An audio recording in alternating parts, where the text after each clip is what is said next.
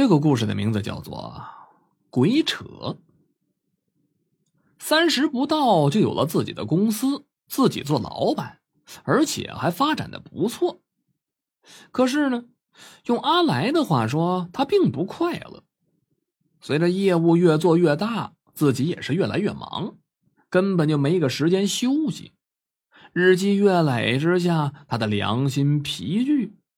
但是在员工面前呢，还得装出一副商业精英的样子来。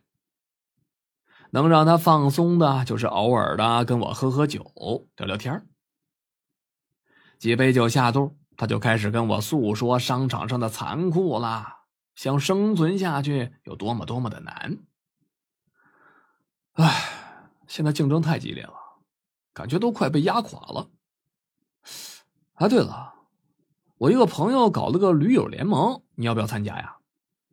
看着他那憔悴的样子，我也帮不上什么忙啊，就介绍他去一个朋友搞的驴友联盟啊，登个山、露个营什么的，接触一下大自然，调整一下自己的心态。我看他动了心了，就把我朋友的名片递给他了，你就说是我介绍的，叫他给你打折。他也没说去还是不去。啊，只是接过的那个名片。几天之后，阿来打电话说他参加了那个驴友联盟，而且呢，感觉还不错。不但锻炼了身体，在这大自然当中行走，也让他终日紧绷的神经得以放松。他参加活动的次数也是越来越多。阿来出事的那次，他们去了一个新路线，叫牛背山。平时很少有人去那儿，虽然路不太好走，但是风景却很好。他们找了一处平坦开阔的地方做营地，阿来扎好了营，这块天也快黑了。他站在高处远眺，此时是晚霞漫天，清风拂面，哎，真有一种说不出来的惬意。整个人感觉都静下来了。身心得到前所未有的放松。等到了晚上，几个人围坐在那火堆旁边，天南海北的一顿闲聊。他们彼此之间都不是很熟，却也不用互相顾虑。阿来很喜欢这种放松的气氛。一行人直到聊到了深夜，各自有了倦意了，才回了帐篷休息。同行的有几对是情侣。阿来有意把帐篷支在了远离他们一些的地方啊，怕不方便嘛。晚上呢夜里格外的静，阿来很快就沉沉的睡着了。不知道过了多久，他隐约的听到有帐篷晃动发出的窸窣的声音，虽然声音很轻微，可还是把他给吵醒了。阿来看到一个黑影钻进了帐篷。虽然并没有打灯，但是阿来还是能够分辨得出来，那个黑影不是同行中的任何的一个人。阿来想起来，可是呢，这会儿身体就好像被什么东西给压着似的，让他动弹不得。阿来用尽了力气，却连挪动手指都办不到，身上唯一能动的就是眼睛。那个黑影慢慢的靠近了他，他伸手去抓阿来的手臂。只是一瞬间，阿来就感觉到一种透骨的寒意，让那个黑影的手臂就传遍了自己的全身了。阿来根本就是无力反抗啊，任由着那个黑影把自己从睡袋里边给拖了出去。阿来努力的想看清楚那个黑影的样子，却怎么也看不清楚。那个人就像是被一团黑乎乎的东西给包裹住似的，你怎么用力去看，就是看不明白。阿来无力反抗，他只能任由着他拖着自己走出了帐篷。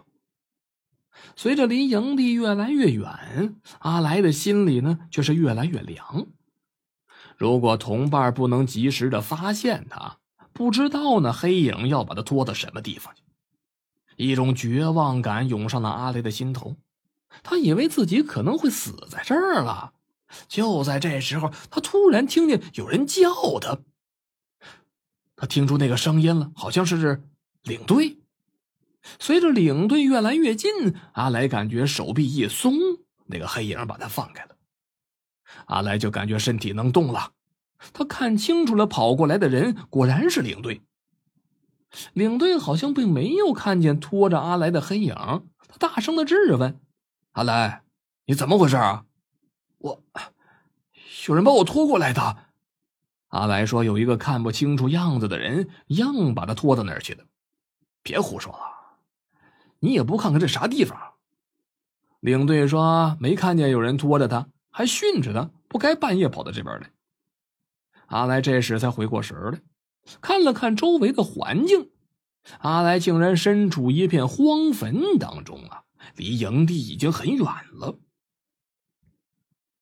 离开了坟地，阿雷的神经稍微的放松了一下，可突然从手腕处传来一阵钻心的剧痛，阿来也顾不得查看，跟着领队回了营地。等阿来回到营地查看疼痛的手腕的时候，发现手腕上有一个黑紫的手印，正是那个人抓过的地方。领队怕有什么危险呢，叫醒了所有的队员，每个人都看到阿来的手腕，在听他说的都吓出了一身的冷汗。领队说，他夜里取来巡视营地。离得老远，就看见阿来以一种很诡异的姿势在往远处挪动。他觉得不对劲儿，就追上去了。阿来回到家之后，发现手腕上的印记几天都不消下去，而且是越来越肿，越来越疼。没办法，他只能去医院做检查。可是连续去了几次，都查不出是什么导致的。勉强定义是什么真菌感染？医生开了很多的消炎药给他，按时吃药，过几天再过来复查。阿来虽然做了检查和治疗，可是并没有什么效果，内服的、外用的药都用了很多，但就不见好，反而还越来越严重。那只手腕肿得越来越高，而且钻心的痒。求医无望，阿来想起了抓自己的那个人的诡异之处，就想着找那些懂行的人给瞧瞧。巧的是，我就认识一位，就带着阿来上门去看看。我说的这个人，大家都管他叫朱五爷，能掐会算的。朱五爷看了看阿来的手，教了他一个治疗的办法。方法很简单。不烧纸，不画符，也不用吃药打针。你呀，每天正午日头足的时候，把伤口在太阳底下晒，晒上几天就好了。方法讨到了，我们谢过朱五爷。临出门的时候，阿来突然回过头问朱五爷：“他那天晚上看见的东西到底是什么？”朱五爷，那晚抓我的到底是什么呀？我说了，你也未必懂。朱五爷就简单的跟阿来说了一下。朱五爷说：“啊，阿来他们的营地离坟地太近，尤其是阿来的帐篷，那种老坟地阴气重，到了晚上阴气上升，汇聚成坟瘴。如果人畜将其吸到肚子里，轻则中毒，重则死亡。现在也没人信这些了。”你记住，以后啊，住的时候离那坟地远点阿来就是吸了那些个气，才会变成这个样子的。朱五爷临了还告诫阿来，在野外千万别在坟地边上生火、扎营、做饭，没好处。